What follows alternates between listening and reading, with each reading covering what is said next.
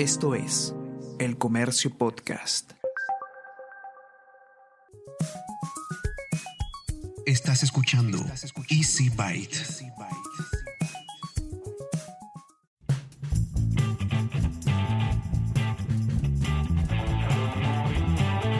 Bienvenidos a un nuevo episodio de Easy Byte, el podcast de tecnología del diario El Comercio. Mi nombre es Bruno Ortiz.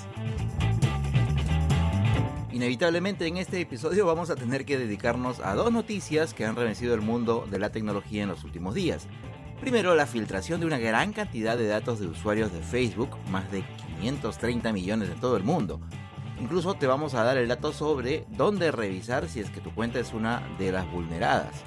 Y la segunda noticia es la decisión de LG de abandonar el negocio de los smartphones. Aquí no solo repasaremos todo lo que ha hecho la marca surcoreana en este mercado, sino que incluso te vamos a contar algunas anécdotas sobre algunos modelos de sus smartphones que buscaron ser muy disruptivos y que terminaron causando mucho revuelo, aunque no por las razones pensadas. Para conversar sobre estos temas, convoqué a un par de expertos que además son muy buenos amigos y que van a compartir con nosotros mucha información muy interesante y de mucha utilidad. Por eso te invito a que escuches este episodio, el número 38 de Easy Byte.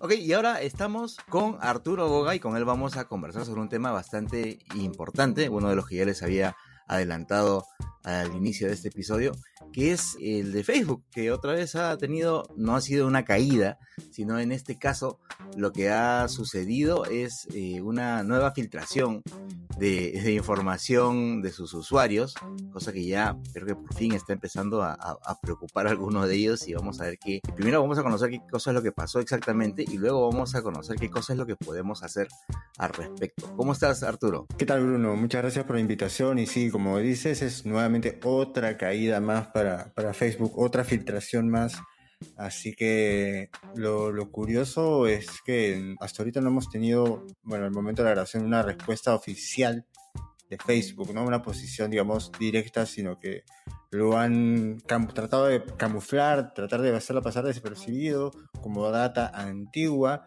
Sin embargo, creo que esta es una de las mayores filtraciones y una de las más eh, riesgosas que ha tenido Facebook hasta ahora. Sí, bueno, para los que no se, no se hayan enterado o, de repente no estén muy al tanto de esto, lo que sucedió fue que hace muy poquito en realidad se conoció que más o menos unos 500 millones eh, de, datos del mismo número de usuarios de Facebook, en donde se incluían direcciones de correo electrónico, número de teléfonos, eh, se publicaron en, algunos espacios donde eh, suelen, a los que suelen acudir piratas y gente que trafica con información, y, todo esto, como tú bien dices, no se supo a través de Facebook, sino a través de, de, otras publicaciones. Me parece que fue la revista Business Insider, creo que fue la que, la que puso. Es una persona, eh, ahorita no recuerdo muy bien el nombre, lo voy a ir buscando, pero lo que sucede es que esta base de datos sí se había filtrado en 2020. Y como suele ocurrir en estos casos, primero se vende, ¿no? La base de datos fue vendida creo que inicialmente en unos 30 mil dólares, luego el precio fue bajando hasta que finalmente un grupo dijo, ¿sabes qué? Más gano haciéndolo público. A Alon Gall se llama la persona que fuera que dio a entender esto, ¿no? Que es eh, uno que trabaja en Hudson Rock, me parece. Claro, pero digamos que quien, quien dio el, el, alerta fue esta publicación Business Insider, si es que no me equivoco, que es una revista. Sí, que este tomó, digamos, este tweet de la información y la publicó en sus, en su, en su Claro, lo que tú señalas, ¿no? Que finalmente, este, no es la misma empresa involucrada, pues, la que lanza la alerta, ni, ni nada por el estilo, sino nos tenemos que enterar por terceros. Y, y normalmente esa es la manera en que se comporta este, Facebook con este tipo de, informaciones. O sea, cuando han habido otras filtraciones ha sido lo mismo.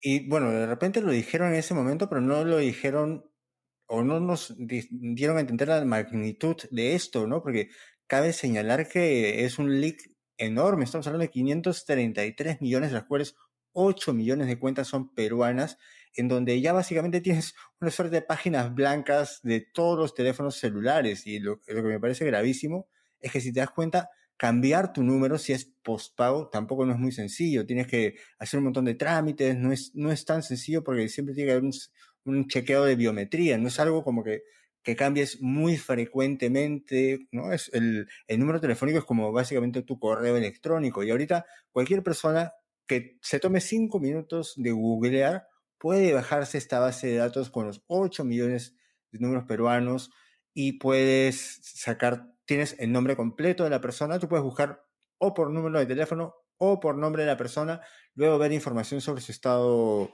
eh, de relaciones, puedes ver también su ubicación diciendo, digamos, ah, esta persona es de Lima, esta persona es de Trujillo, es de Arequipa, es de Cusco, así que sabes, puedes como que encontrar a una persona mucho más fácil, ¿no? Y bueno, en mi caso, por ejemplo, que mi apellido no es muy común, ya es muy fácil encontrar mi número porque sí, lamentablemente estoy entre las personas eh, que están dentro de esta filtración y la verdad, la mayoría de personas que he buscado está en esta lista porque digamos, los 8 millones yo creo que es una representación bien grande del porcentaje de usuarios que tiene Facebook en el Perú, ¿no? Así que lo más seguro es asumir que uno está en esta lista.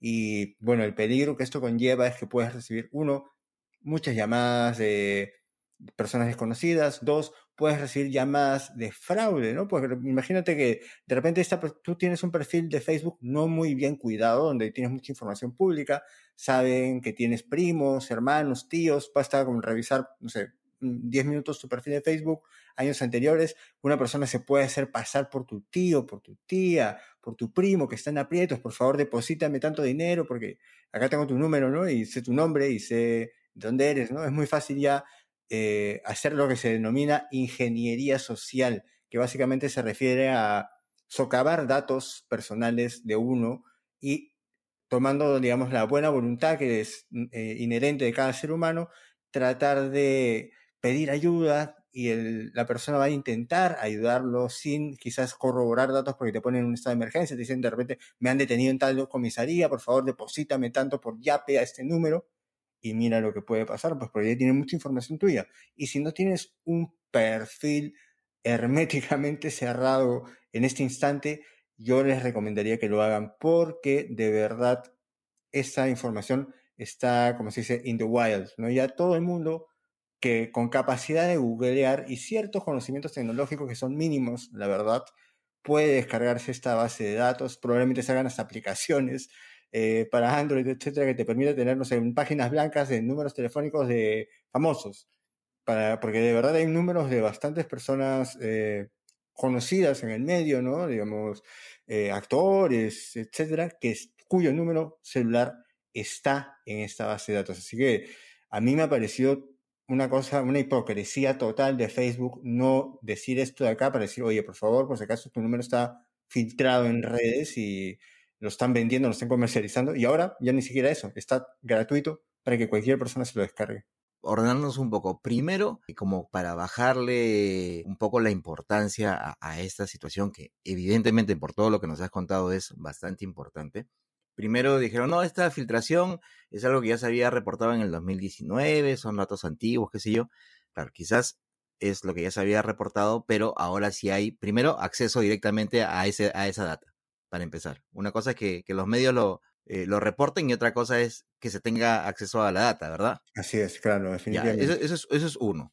Dos, lo segundo que dijeron es, sí, pero este, o lo que han dicho en estos días es, sí, pero lo que se ha compartido no, no han sido contraseñas, así que tu cuenta está segura, pero por lo que tú nos estás diciendo, claro, no se han filtrado las contraseñas de tu perfil de Facebook, pero se ha filtrado todo el resto de información o mucho del resto de la información sensible y personal de cada usuario. Es decir, es probable que si bien no puedan entrar a tu, eh, a tu cuenta de Facebook, este, tienen, como tú decías, un, un dato bastante sensible que es tu, tu, teléfono, donde te pueden whatsappear, te pueden mandar mensajes, que digamos que es una cosa tan íntima justamente como, el, como, como la contraseña. Claro. Lo digo, el número telefónico es tan íntimo como la contraseña, ¿no? Así es. Y no, es algo que uno no puede cambiar fácilmente, ¿no? Yo creo que eso es lo más riesgoso, porque tu contraseña ya se filtra, ok, la cambias en dos patadas, ¿no? El número telefónico, a ver, trata de cambiarlo y es de verdad un proceso bastante complicado. Justo ahorita voy a empezar a llamar a algunas empresas telefónicas para ver cuál es el proceso cuando deseo cambiar un número postpago, ¿no? Porque para el prepago quizás cambias de chip y se acabó. Y de hecho yo creo que esa es una de las recomendaciones que tendría de ahora en adelante, ¿no? Si yo, la verdad, no pienso usar más Facebook, pero si planeas seguir usando Facebook, pon un número prepago que va a ser más fácil de cambiar que un número postpago que de verdad es mucho más complicado. Y claro, digamos, normalmente uno más bien suele, eh, y por eso hay también la portabilidad, suele tratar de mantener siempre el mismo número. Por los, por los contactos, imagínate el dolor de cabeza que es avisarle a todo el mundo, oye, me estoy cambiando de número. O sea que... Claro, o sea, no es, no es que sea igual al DNI, pero digamos, son números con los que tú quieres que se te relacionen siempre. es como tratar de cambiar tu correo, por ejemplo, ¿no? Una cosa así. Claro, uno no cambia de correo a cada rato, uno trata de mantener el correo, como tratas de mantener tu número, tu número de teléfono para que tus contactos sepan pues cómo, cómo ubicarte. Entonces, eh, realmente sí hay implicancias bastante serias con esta, con esta nueva filtración. Ahora, tú desde hace un tiempo, Arturo, recomiendas a la gente salirse de Facebook. Y particularmente es justamente por ese tipo de temas, por la aparente poca seriedad con la que eh, parece que manejan los datos de sus usuarios. ¿no? Obviamente creo que esta información lo que ha hecho es simplemente eh, aumentar esas ganas que tú tienes de recomendarle a la gente que se salga de Facebook. Sí, definitivamente, ¿no? Yo creo que ya ha quedado notado con lo de Cambridge Analytica inicialmente, que ni siquiera era tan grave como lo de ahora, ¿no? Sino que ahora me parece incluso hasta peor porque, uno, es una información que se ha mantenido semi oculta por Facebook y era información que se ha estado comercializando por ya más o menos año y medio, ¿no? O sea, hay gente que tenía acceso a nuestro número de teléfono y Facebook se ha quedado totalmente callado para evitar justamente todas las indagaciones que estaban ocurriendo justo durante el año pasado por el tema de privacidad. Así que, mira, yo entiendo el valor de Facebook y sé que mucha gente nunca lo va a dejar, por eso yo lo que recomiendo no es dejarlo por completo, sino borrarlo de tu teléfono, porque darle acceso a nuestro teléfono le da acceso a muchísima información muy privada, ¿no? No nos olvidemos que Facebook no solamente nos rastrea cuando abrimos la app, está corriendo en segundo plano constantemente para saber en dónde estamos, puede rastrear con qué personas estamos, es decir, en ese momento cuando ni siquiera tenemos la app abierta, tenemos eh, que estar rastreando cuál es nuestra actividad en otras aplicaciones, en la web es exactamente lo mismo, ¿no? Hay una opción dentro de Facebook que se llama Off Facebook, donde tú puedes ver que todas ¿Qué, apps te traquean o te rastrean online? A mí me salió Mercado Libre, eh, un montón de aplicaciones adicionales a las cuales quizás hice en algún momento login con Facebook y toda esta información va a parar ¿dónde? En Facebook. Así que... Y mucho de esto que la gente conversa, oye, que mi teléfono me, me está escuchando y qué sé yo, es que de repente tú hiciste, ah, ah, despertaste tu teléfono, hiciste una búsqueda sobre, no sé, pues este, sobre parrillas, entras a Facebook y de pronto ves, oye, me está, me está saliendo publicidad sobre parrillas o grupos sobre parrillas. Me está escuchando porque yo, y no es eso, sino que como tú dices, hay conexión entre lo que tú haces con tu teléfono, que no necesariamente es con Facebook, y Facebook, porque Facebook sabe qué haces con tu teléfono. Exacto. Uno de los mensajes que me quedó grabado del documental este del dilema social, ¿no? Que está en Netflix, es justamente que nuestro temor es que el teléfono nos está escuchando, pero de verdad deberíamos estar aterrados por el hecho de que no lo está haciendo, sino que puede intuir lo que nosotros vamos a buscar teniendo en cuenta toda la información que ya tiene, ¿no? Puede saber antes que nosotros qué es lo que queremos comprar porque sabe con quiénes hemos estado hablando, cuánto tiempo hemos estado hablando con estas personas. De repente puede también hasta rastrear los mensajes, o sea, usar Facebook Messenger es el error más grave porque toda esta información no está cifrada, toda esta información está siendo minada por Facebook para sacar información clave, ¿no? O sea, usar Facebook Messenger es terrible. Yo hasta, mira, prefiero usar WhatsApp porque ahí las conversaciones están eh, cifradas, pero igual sigo recomendando una aplicación que no le pertenezca a Facebook como es Telegram, ¿no? Y por otro lado, ahorita yo lo que recomendaría es tratar de mantener una cuenta esqueleto en Facebook, ¿no? Ya han demostrado que son unos ineptos para guardar información personal, que no les interesa realmente eh, nuestra privacidad, no valoran nuestra privacidad, se les para filtrando información. Eh, dijeron, ya van como cinco veces que van pidiendo perdón, pero queda claro que no es así. Entonces, yo borraría primero mi número de tarjeta de crédito, porque no nos olvidemos que existe Facebook Pay. Hay un, ahorita que Facebook está metiendo mucho valor al tema de gaming, ahí te piden, digamos, eh, tu número de tarjeta para ser colaboradores de páginas. Yo lo primero que quería es quitar mi número de tarjeta porque si ya se filtró nuestro número de teléfono, nuestro nombre, ¿qué, ¿quién dice que ya no está filtrado nuestro número de tarjeta de crédito eh, en algún grupo privado que todavía no se hace público? Ahora, ahora, ahora es bien, bien curioso también porque, digamos, como que mientras tú vas utilizando Facebook, como que te va eh, cerrando las puertas o en todo caso te va llevando por ciertos caminos como para, entre comillas, obligarte a que pongas un número de teléfono. Y, oye, por si acaso hay, hay, que meter más, más seguridad a esto, así que, ¿por qué no lo vinculas con tu teléfono? Oye, si quieres participar como colaborador, tienes que poner tu, tu, tarjeta de crédito, etcétera, etcétera. Como que te va obligando a que metas más datos, más datos, más datos. Y básicamente está creando una Internet alterna, ¿no? Alternativa donde tú nunca tienes que salir de Facebook, no nos olvidemos de los artículos instantáneos, ese tipo de cosas donde realmente te obligaban a, poner contenido en Facebook para que la persona no salga. Y aparte tampoco no nos olvidemos de, la, de los contratos que Facebook tiene con operadoras para ofrecer Facebook y sus aplicaciones gratis para que tú no te vayas a la competencia, ¿no? O sea, ¿cómo vamos a usar Telegram u otra aplicación si WhatsApp es gratis, si Facebook es gratis? ¿Cuál, ¿Dónde está el nivel de competitividad que te puede ofrecer otra red social si cuando estás en Facebook no te cuesta nada. Ahí la gente lamentablemente se engancha, no quiere salir y es un monopolio tremendo que se ha armado Facebook, ¿no? Por eso yo creo que poco a poco tenemos que eh, darnos cuenta al respecto.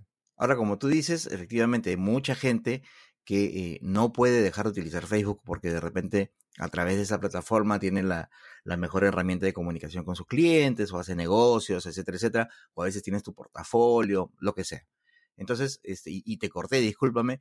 Eh, entonces, ¿cuáles serían las recomendaciones para quienes, por un lado, no pueden salirse de, Facebook por las razones que sean, que al final todas son muy válidas, pero cuáles serían tus recomendaciones este, para que en todo caso esa permanencia sea lo más segura posible? Mi recomendación es tratar de quizás incluso borrar toda nuestra información personal antigua, ¿no? Porque hay un montón de información previa en años anteriores, no sé, te digo 2015, 2014, donde las opciones o políticas de privacidad de Facebook no eran tan grandes. Yo borraría todas mis publicaciones antiguas. Hay opciones para descargar todos tus archivos, así que bájate las fotos, los videos que tengas ahí, guárdalas en tu disco duro, bórralas de Facebook, porque todo esto, como te digo, eventualmente se va a filtrar. Así lo pongas solo para amigos, solo para mí. Ya sabemos que Facebook no es de confiar en este sentido, ¿no? Así que yo empezaría por eso, por borrar información personal, porque ahorita justamente puede ser utilizado en nuestra contra, teniendo en cuenta que los números de teléfono han sido filtrados con los nombres completos. Así que cualquier información previa es un arma para personas que quieren utilizar esta información para suplantar nuestra identidad, para estafarnos, ese tipo de cosas. Lo segundo que haría es quitar mi número de tarjeta de crédito de Facebook, ¿no? Porque como te digo, es información tan importante. Imagínate que ya tienen nuestro teléfono, nuestro nombre, nuestra ubicación, y ahora de repente también se, nos damos cuenta que los teléfonos, o perdón, los números de tarjeta se han filtrado. Ellos pueden hacerse pasar por nosotros a través de banca por teléfono, aprobar transacciones, hacer un montón de cosas. Así que cancela todas las eh, métodos de pago que tengas en Facebook, porque de verdad meter tu número de tarjeta ahí es un peligro enorme, ¿no? Y como te digo, hay herramientas también de, luego te voy a dejar los links para que de repente lo pongas como descripción, que permiten borrar los posts en Facebook de manera continua y recurrente, ¿no? Es decir, por ejemplo, pasan seis meses, ya. Entonces todos los artículos o todas las cosas que hayas compartido antes de los seis meses, que se borren automáticamente, de una manera quizás convertirlo como stories en, Instagram, ese tipo de cosas con contenido que no sea permanente, porque finalmente ya sabemos que de, Facebook no nos podemos fiar para que cuide nuestra información. ¿no? Yo sé que hay un montón de creadores de contenido, yo me incluyo también, que dependemos también de, de ese tipo de ingresos, pero yo recomendaría si eh, sigues a, alguna o algún creador de contenido, trata de donar a través de Patreon, trata de donar a través de YouTube, porque ya han demostrado con el paso de los años, que son hasta OnlyFans, creo que más seguro, que son mucho más seguros que la plataforma de Facebook, ¿no? Así que yo jamás metería mi número de cuenta en, o mi número de tarjeta en, en ese servicio. Y, una última pregunta, Arturo. Creo que te escuché o te leí por ahí, aunque creo que fue ya más en, un entorno un poco más privado, eh, el tema este de, ok, si esto está pasando con Facebook, eh, debemos tener en cuenta que dos herramientas también, una súper útil y otra súper de moda como WhatsApp e Instagram también forman parte de, de, Facebook. ¿Qué deberíamos esperar? Uno, que probablemente se pueda, pueda haber algún problema de seguridad también con alguna de estas dos herramientas o dos, de repente esperar que esto haga o obligue de alguna manera a, Facebook como empresa a de repente a tratar de, este, no sé, pues de separar nuevamente como empresas independientes a, WhatsApp y a, Instagram para que funcionen este, y no estén vinculadas directamente con, este tipo de escándalos. Bueno, ojalá que esto ocurra, ¿no? Que por fin las investigaciones que se han estado haciendo a Facebook por temas monopólicos con esta filtración de tantos millones de cuentas, por fin tengan sus frutos y obliguen a Mark Zuckerberg a vender a Instagram y a WhatsApp a empresas, eh, digamos, entidades independientes para que no exista este monopolio de medios que tanto nos ha perjudicado a todos. Ahora, respecto a qué tipo de filtraciones podrían haber, yo creo que eh, lo que ha ocurrido es lo más, más grave porque mucha gente comparte mucha información personal a través de Facebook,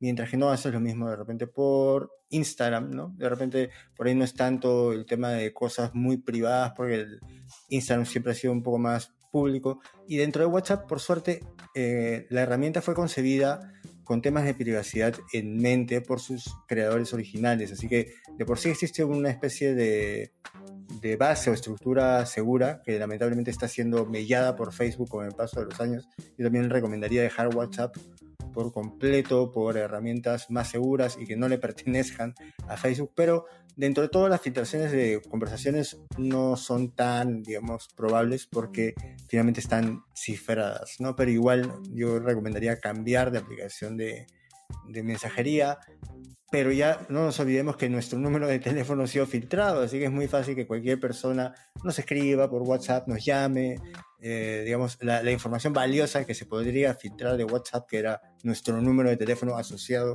a nuestro nombre, ya está filtrada por culpa de Facebook. Y tras grabar la charla con Arturo, Facebook se manifestó, sí, muchos días después de que se supo de la filtración, para explicar qué cosa fue lo que pasó. En su comunicado dicen básicamente que no piratearon su sistema, sino que actores malintencionados, así, entre comillas, estoy haciendo las comillas en el aire, solo que tú no lo puedes ver, obtuvieron esos datos. Eso fue lo que dice Facebook, utilizando un importador de contactos, sacándolos de su plataforma antes de septiembre del 2019. ¿Quedaste con tantas dudas como yo? Bueno, como complemento a la entrevista que acabas de escuchar, te comparto la dirección del sitio web que me recomendó Arturo, en donde puedes comprobar si es que tu cuenta de Facebook forma parte de esta filtración masiva. La dirección es leaks.titan.co barra fb. Te lo voy a deletrear por si no lo entendiste bien. Es l e a k s t i t a slash f B grande slash.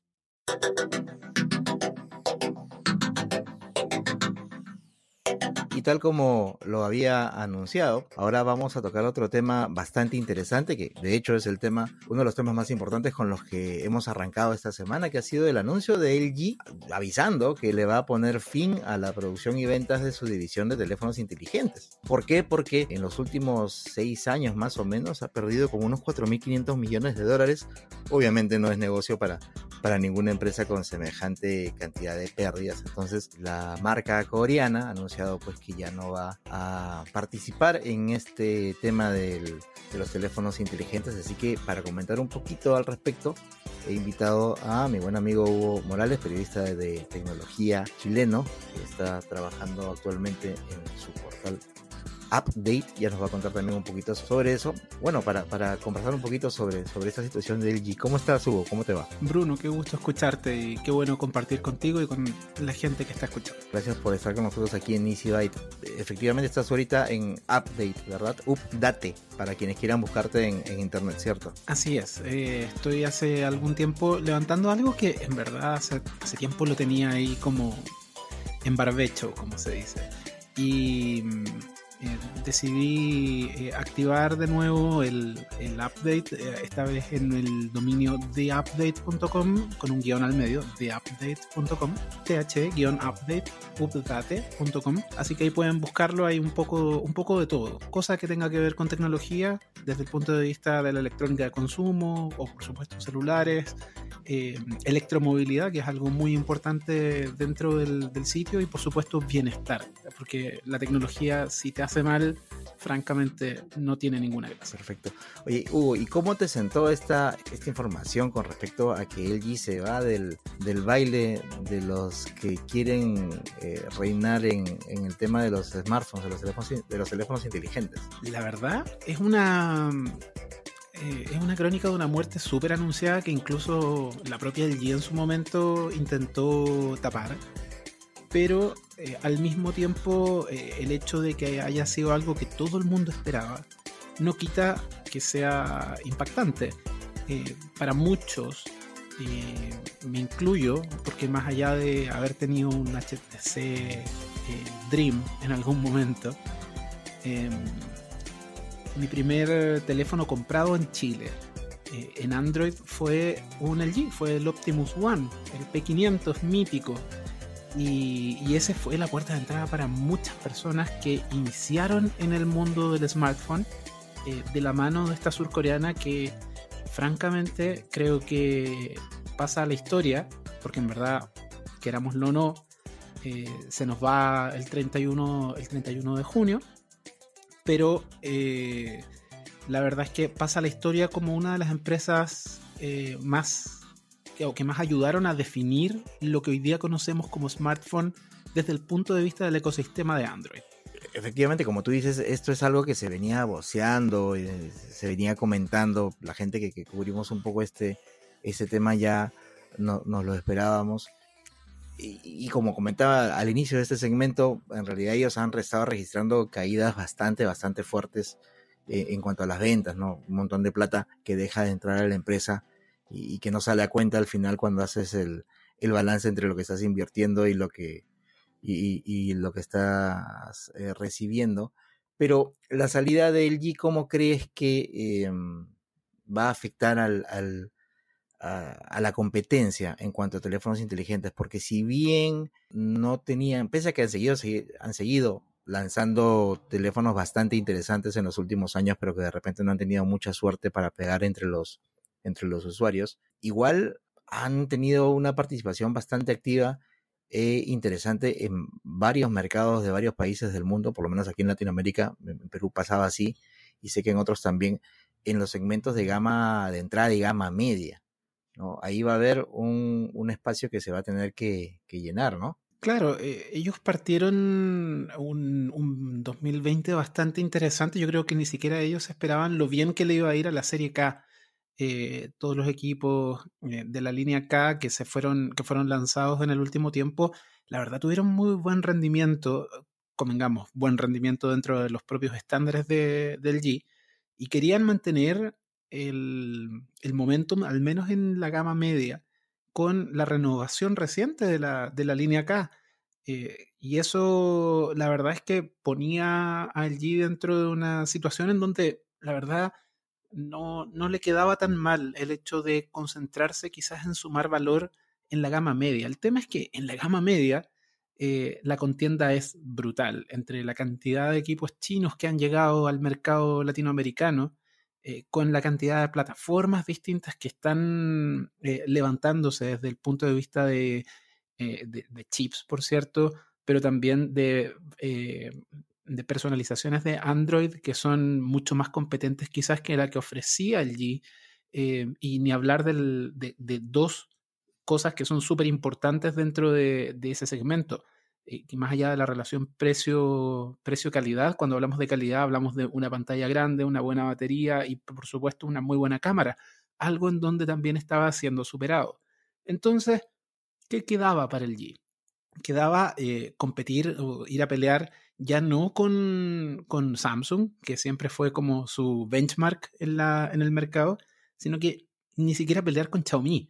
Es como ir a pelear con, con otras marcas que venían surgiendo y tratando de competirles en un mercado que les había sido súper esquivo. O sea, convengamos que hoy día tienen 1.7% del mercado, de todo el market share, de market share mundial. Entonces, eh, eso te habla un poco de lo, de lo perdidos que quedaron dentro de una industria que eh, quizás eh, no está, y va a sonar súper cliché, pero no es tan así. Eh, ya profundizaré en eso, pero no estaba preparado para, para lo adelantado que estaba yendo en algún momento el G con sus propios desarrollos tecnológicos, principalmente en la gama alta, donde innovó, donde no tuvo miedo a innovar y pagó muy cara su osadía eh, ante jugadas mucho más pragmáticas por parte de Apple, Samsung y de otros actores de la industria. Claro, porque efectivamente, este, si tú, por ejemplo, comparas ahora los teléfonos de entrada o de gama media con los que se vendían hace 3, 4 años atrás, hoy no es que se hayan dado cuenta las empresas, sino que, digamos, también responden un poco al tema del mercado. Son mucho más, no, solamente tienen más funciones eh, que antes veíamos solamente en, teléfonos más avanzados, en teléfonos premium, ¿no? O sea, el hecho de que un teléfono de entrada tenga tres cámaras, obviamente es, es una cosa totalmente disruptiva. Pero no solamente eso, sino que incluso eh, que tengan diseños más bonitos, que aunque tengan materiales muy baratos, eh, tengan un buen look and feel dentro, dentro de todo. Y me parece que por ese lado LG también se quedó como que un poco en, en el aire este, en cuanto a sus diseños y en cuanto a lo que vendía como el paquete final al, al usuario. Pero sin embargo es muy importante lo que dices en el sentido de que en el, al otro extremo de su oferta, siempre tuvieron cosas bastante, bastante interesantes. La primera que toda la vida se me viene a mí a la mente es que el, el eh, que hoy se ha convertido en casi un estándar eh, o uno de los estándares de la industria eh, para el desbloqueo de los teléfonos es tener el lector de huella en la parte de atrás,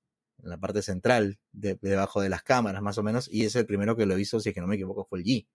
Y así han tenido un montón de otras innovaciones, ¿verdad? Claro, fue uno de los primeros y bueno, sin ir más lejos, dentro de la línea Optimus en su momento estuvo eh, el Optimus 3D, claro. uno de los teléfonos eh, que tenía pantalla autoestereoscópica que permitía también tomar fotos en 3D. En una época en donde nadie hablaba del 3D más allá de las teles, ellos estaban creando un ecosistema basado en 3D para poder eh, apalancarlo con sus propias telas. Yo, de hecho, caí preso de, ese, de esa venta de marketing y estoy atrapado con un plasma 3D de hace mucho tiempo. Plasma todavía. Gracias, LG.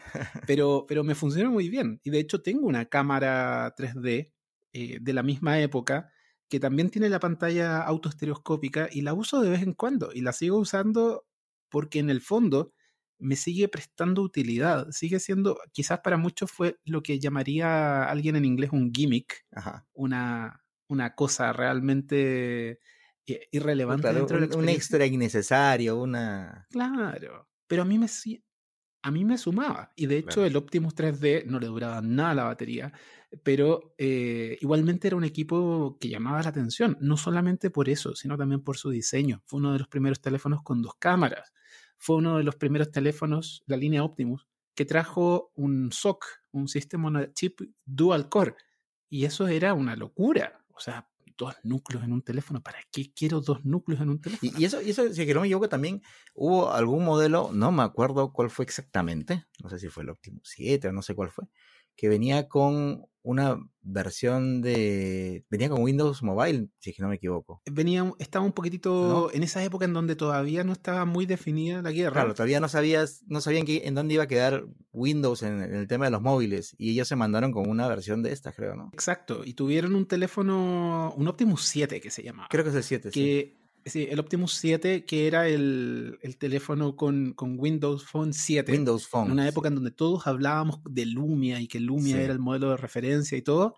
Ese equipo fue un competidor muy, eh, muy eh, competente con, eh, con Nokia. Y en ese tiempo, convengamos, en Chile, Nokia y LG estaban frente a frente, en, edificios del frente. Entonces, era muy Geográficamente estaban las oficinas una mirándose la otra. Y era muy divertido verlos como eh, de pronto eh, salíamos de reunión, teníamos que llevar los equipos en, eh, como muy guardados porque no querían que nadie viera el modelo que podía eventualmente venir o lanzarse más adelante. Entonces, era siempre muy divertido ir a ir a, ir a Nokia o ir al G, ir a buscar un equipo Windows Phone porque era casi secreto de estado. Claro, claro. También, si que no me equivoco, no sé si, si fue con el, con el G5, que ellos eh, se arriesgaron también, o fueron uno de los primeros eh, en utilizar la, la cámara con un lente gran angular, que eso también en su momento fue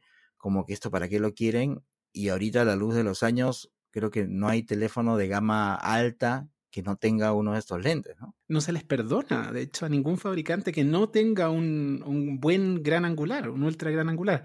Pero del G5 tocaste fibra. Sí. Tocaste fibra, porque ese equipo para mí es tristemente célebre. Probablemente mi pelea más mediática con el G que de hecho duró mucho tiempo, y no por mi lado, fue por culpa del famoso, tristemente célebre SE. Claro, ahora para poner un poquito en contexto, si es que no me equivoco, tú estabas cubriendo la Feria de Móviles de Barcelona. Mobile World Claro. Congress lo estaba haciendo con pisapapeles en ese Así es. momento y estaba, era, era la primera vez que yo viajaba por mi cuenta. Eh, No, habíamos pagado nosotros el, el viaje, entonces tuve tiempo de ir a todos los lanzamientos, incluyendo el Y G. la duda era saber qué diablo significaba ese SE y por qué. y- Exacto. claro, y, y- y por qué hacían tanto énfasis al referirse al, al dispositivo que iba a llegar a Latinoamérica como el. SE.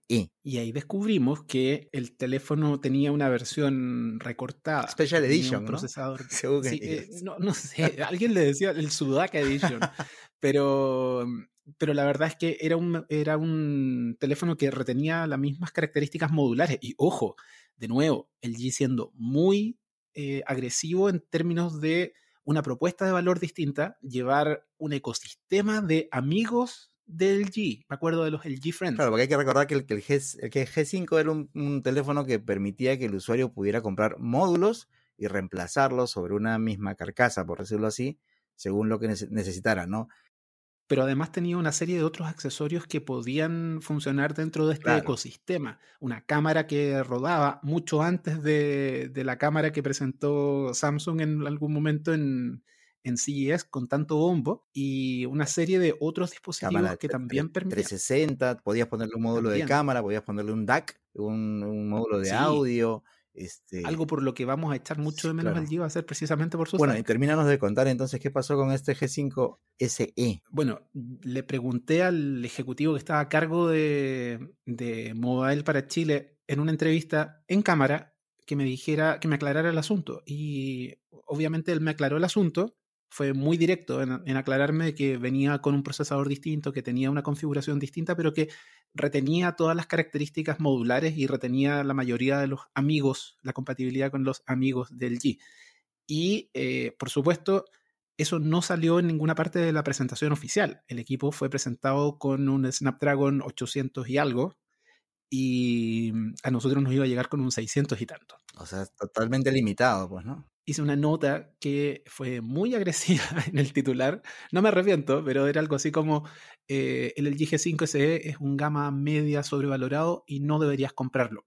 A media hora del lanzamiento, o mejor dicho, a media hora del anuncio mundial.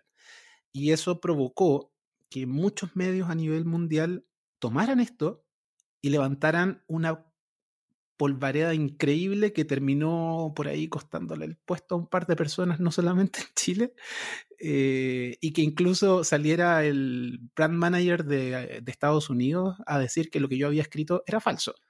Eh, pero no, en verdad creo que hay muchos más detalles, pero estoy demasiado sobrio para contar.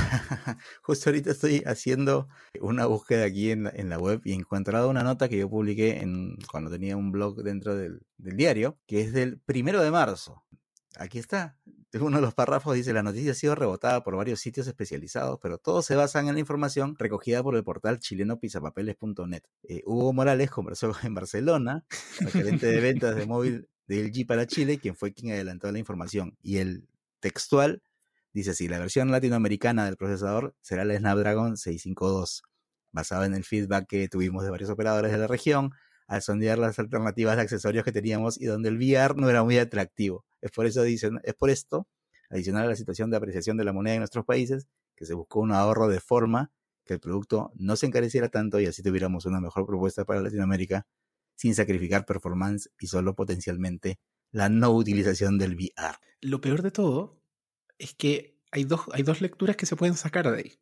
La primera es que el precio del teléfono finalmente fue casi el mismo al cual llegó su competencia de Samsung. A todos los países. Entonces, no había tal, no había tal ahorro real para el usuario, por lo menos.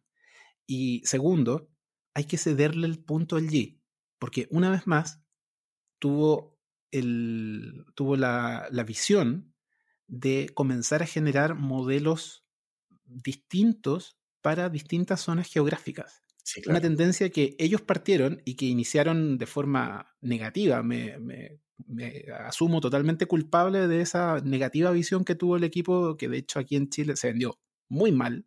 eh, y no estoy muy seguro de Latinoamérica, pero sí en Chile terminaron rematándolos muy baratos porque la gente eh, no los quería, los evitaba como si tuvieran peste. Era un concepto medio, medio chocante, me parece, para el usuario final. Totalmente. Pero de nuevo, o sea, ahí quedó de manifiesto que el G una vez más leyó el mercado e hizo la jugada dos años antes que lo que lo iba a hacer finalmente el resto de la industria. Motorola terminó haciendo teléfonos modulares que tampoco le fue muy bien, pero digamos también lo hizo después. Sí, no, y luego eh, el G, por ejemplo, tenía, siguió trayendo versiones recortadas de su gama alta, luego dejó de hacerlo por suerte, pero eh, sí empezó a hacer diferencias, por ejemplo, en las cámaras. En los, últimos, en los últimos G que llegaron acá, las cámaras eran distintas a la versión de Estados Unidos, a la versión de Europa, a la versión de Corea.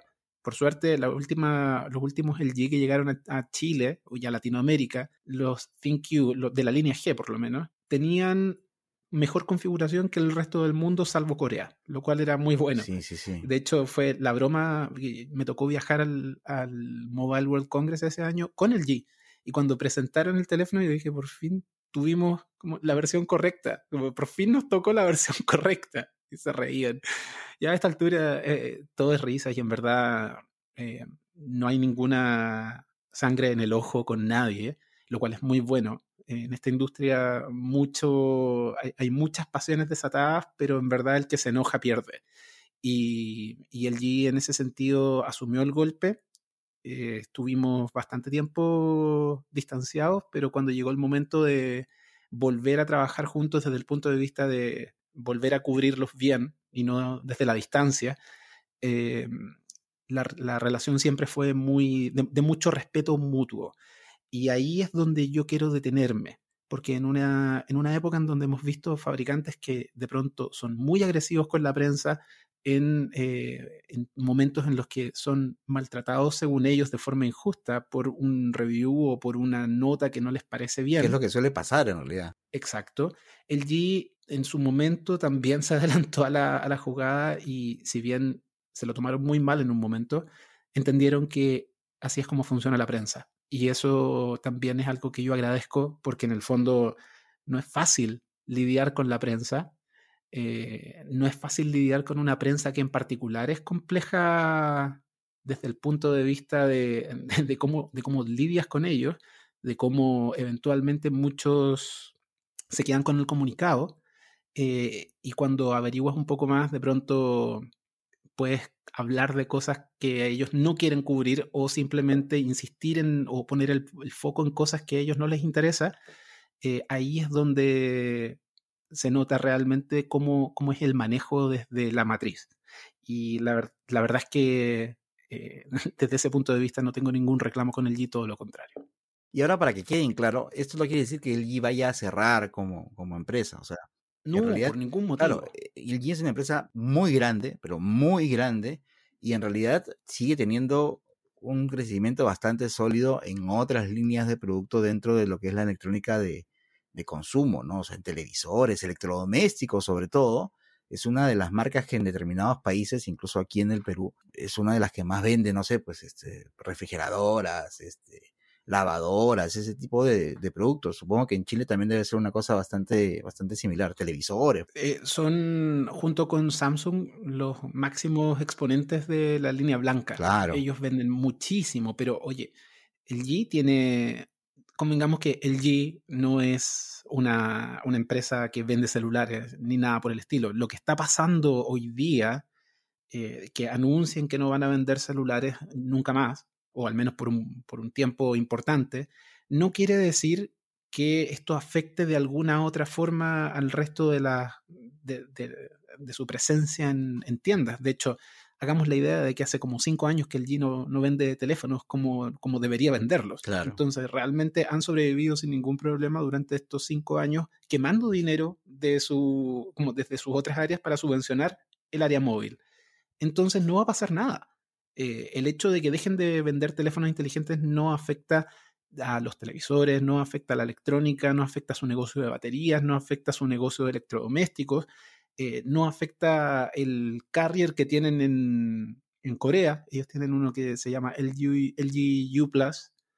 Y eh, algo que quizás es mucho más importante, no quita que ellos tengan una gran cantidad de propiedad intelectual, patentes sobre telecomunicaciones. Ellos van a seguir trabajando en, el, en los estándares de 6G. Eso es lo que se nos va un poco de la, de la cabeza, ¿no? Que a veces no, no, no entendemos que hay estas empresas, como meten mucha plata en, en innovación y desarrollo, ellos están creando constantemente. Exacto. Y, y, justamente a veces por, por esas, este, esas patentes que tú dices, es por donde terminan sacando también más plata. O sea, piensa que LG le fabrica pantallas a muchos de los a, a muchos de los creadores de smartphones, fabricantes de smartphones. Hoy día, claro. de las los que usan las mejores pantallas son LG. De hecho, Apple tiene dentro de sus proveedores de pantalla a LG.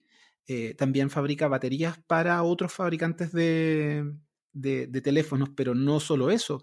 De, de hecho, eh, fabrica baterías para autos eléctricos. Hoy día LG tiene un gran negocio en eso. Y una, tiene... una vez más estás, estás hablando de, de, un negocio que no es para hoy, sino que probablemente Exacto. sea para dentro de unos 5 o 10 años más. Exacto, y ellos ya están desarrollando tecnologías para nuevos eh, nuevas baterías de autos eléctricos. También están desarrollando eh, una, una, serie de, que de hecho probablemente nosotros no nos tenemos por qué enterar de acá, pero en Corea son muy fuertes también en el sector inmobiliario. Claro. Tienen un área de salud que es súper potente, donde no solamente eh, tienen clínicas, sino que también la maquinaria de esas clínicas también es el Empresas que no se, que, que, no se conocen por ese lado del mundo, ¿no? Claro, eh, con, con, esto qué quiero decir, básicamente lo mismo que tú estabas refrendando hace un rato. El hecho de que el G salga del mercado de smartphones es simplemente porque no quieren seguir quemando dinero. Ellos ya tienen un negocio súper sólido y no, y créeme, después de 74 años en el mercado, entre todas sus iteraciones, desde Goldstar para atrás, cuando la empresa se llamaba Lucky, cuando vendían pasta de dientes, cuando vendían productos de hogar y cosas por el estilo, hasta hoy día, eh, créeme, son una empresa que va a estar por mucho rato, no solamente en el área de electrónica de consumo, eh, sino que en muchas cosas que subyacen quizás a lo evidente, pero que van a estar ahí y que van a seguir presentes y que quizás estás comprando un próximo iPhone en dos años más y ese iPhone tiene varios componentes que son del G. El espacio del G, ¿quién lo va, quién lo va a aprovechar? Ese, ese mercado que va a quedar ahí, esa parte del mercado que va a quedar suelta, ¿quién, quién lo va a aprovechar más? Hace unos días atrás, en, el, en The Update, publicamos una, una nota que hablaba sobre la fidelidad de los usuarios estábamos hablando de que eh, el G hace este anuncio con un 1.7% del mercado de smartphones. Esa es su presencia actual. Lleva cinco años cayéndose, pero estrepitosamente del top 5 para llegar a ser, estar refundido dentro de la división de otros. O sea, como donde están todos los, más pequeños que no alcanzan a, a entrar en el top 5. Y dentro de ese top 5 han entrado marcas chinas han, entrado muchísimas marcas chinas. Entonces, créeme que no es mucha la pérdida eh, en este momento. El, ellos están saliendo en un punto en el cual, claro, puede sonar un poco brusco y ponemos a pensar quién podría tomar eh, su posición de mercado, pero en verdad su posición de mercado es tan pequeña que llega a ser incluso casi margen de error de una, eh, de una, de una encuesta de este tipo. Y de hecho, si quieres podemos ir todavía más allá. Otra nota que publicamos anteriormente habla sobre un reporte de fidelidad de usuarios, en donde al 2021 solamente los usuarios de Motorola superan a los del G, 71% versus 62,6%, entre los más abiertos a la idea de cambiarse de marca. Entonces, créeme, eh, hay una, no es que vayamos a ver como, oye, mira, eh, el G va a perder eh, o va, a haber un cambio completo del parque de usuarios del G. Probablemente vamos a seguir viendo después del 31 de julio, junio, no me acuerdo exactamente, perdón. Eh, vamos a seguir viendo teléfonos eh, del G en el mercado. De hecho, leí hoy día en un medio argentino, si no me equivoco, es La Nación, eh, decía que para Argentina ellos van a seguir lanzando teléfonos incluso el segundo semestre y que podrían llegar a tener soporte por dos años desde ese momento. Entonces, no es que el G se nos vaya rápidamente de, del mapa. Tristemente ya se fueron del claro, mapa. Va a variar según la región, como por aquí también estoy leyendo, ¿no? Después del 31 de julio, que es la fecha límite, Claro, se supone que ellos van a seguir dando servicios, actualizaciones y todo lo que puedan dar. Pero convengamos que hoy día un usuario del G te va a poder decir que no, que no es que reciba actualizaciones mensuales, ni que tenga gran cantidad de cambios en su teléfono o que llegue muy rápidamente el último sistema operativo. Se han demorado, históricamente se demoran. Entonces, esa fue probablemente una de las, una de las grandes cosas que en algún momento le afectó. Pero, lo que es más importante, eh, para responder tu pregunta, eh, ya hubo tal recambio. Ya no es que veamos quién se va a quedar con la cuota de mercado del G, ya ya se la quedaron. Y eso fueron los chinos, eso fue Samsung. Y probablemente la pelea se vuelva ahora todavía más eh, desigual con este anuncio y con la llegada de los nuevos Serie K, que probablemente la gente los va a evitar. De hecho, yo diría que es una súper sabia movida no comprar un teléfono LG eh, incluso antes de este anuncio ya yo podría, me podría haber costado un poco recomendar un teléfono LG. Eh, ya después de este anuncio no es bajo ningún punto de vista recomendable. Vayan y compren un poco, vayan y compren un Motorola o un Nokia de los nuevos que va a llegar. Eh, la verdad es que es bueno subir, o sea, mantenerse en... Recuerdo, voy a, voy a citar a Stephen Elop, al CEO de Nokia en su momento y de Microsoft, que hablaba de esta plataforma en llamas, de la que había que saltar eh, refiriéndose a Symbian en su momento. Eh, esto es lo mismo, solamente que la plataforma estaba en llamas hace mucho rato y nadie, nadie hacía nada, en verdad. Eh, o todo el mundo hacía como que estaba todo bien. Bueno, como el perrito de This is Fine, Sí. así mismo. Pero sí, life is not that good en este momento como para comprarse un teléfono LG. no lo hagan. Pero lo demás, Y- sí, sin ningún problema. pero, pero vayan y cómprense todas las lavadoras que encuentren, todos los televisores que encuentren. Créanme, eh, la, la tecnología del G sigue siendo muy buena y esto no debería afectar, si lo comunican bien, esto no debería afectar de ninguna manera el negocio de línea blanca del G. No es un tema de tecnología, es un tema de negocio lo que ha pasado aquí. Mira, de hecho, hay, hay una cita que eh, del jefe de comunicaciones corporativas globales del G que le dio a Engadget. Eh, se llama Ken Hong, el tipo. Y dijo que eh, la salida del espacio móvil del G puede ser decepcionante para algunos, pero estamos en una industria donde pivotar y hacer lo que le va mejor, eh, o lo que va en el mejor interés de los empleados y accionistas, también es de vital importancia. Y aquí está la frase clave como otras marcas de teléfonos queridas han demostrado antes de nosotros, este es un juego de números, no un concurso de popularidad. Uno podrá querer muchísimo el G, pero si no están rindiendo en teléfonos, no tienen que estar en teléfonos. Lo mismo pasa con BlackBerry. Yo adoro a BlackBerry. Lo sé. Sigo teniendo un BlackBerry. Soy un negacionista de la muerte de BlackBerry, pero tengo súper claro que estoy trabajando con un equipo que no solamente está, ¿cómo se dice?, desfasado, desfasado completamente, sino que además incluso es inseguro utilizarlo de la forma en que lo estoy utilizando sin ningún tipo de parche de seguridad. Esa frase es decidora. Es un juego de números, no un concurso de popularidad, y por eso las marcas mueren. Aunque en este caso no muere, se transforma.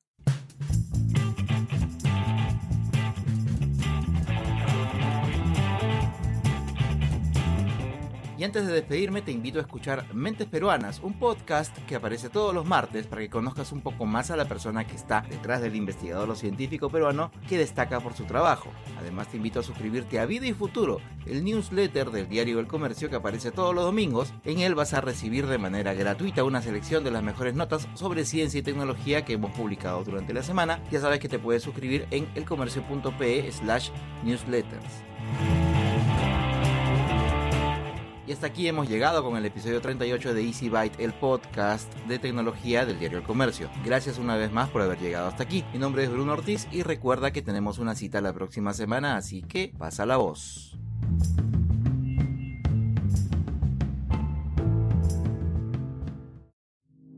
Esto fue El Comercio Podcast.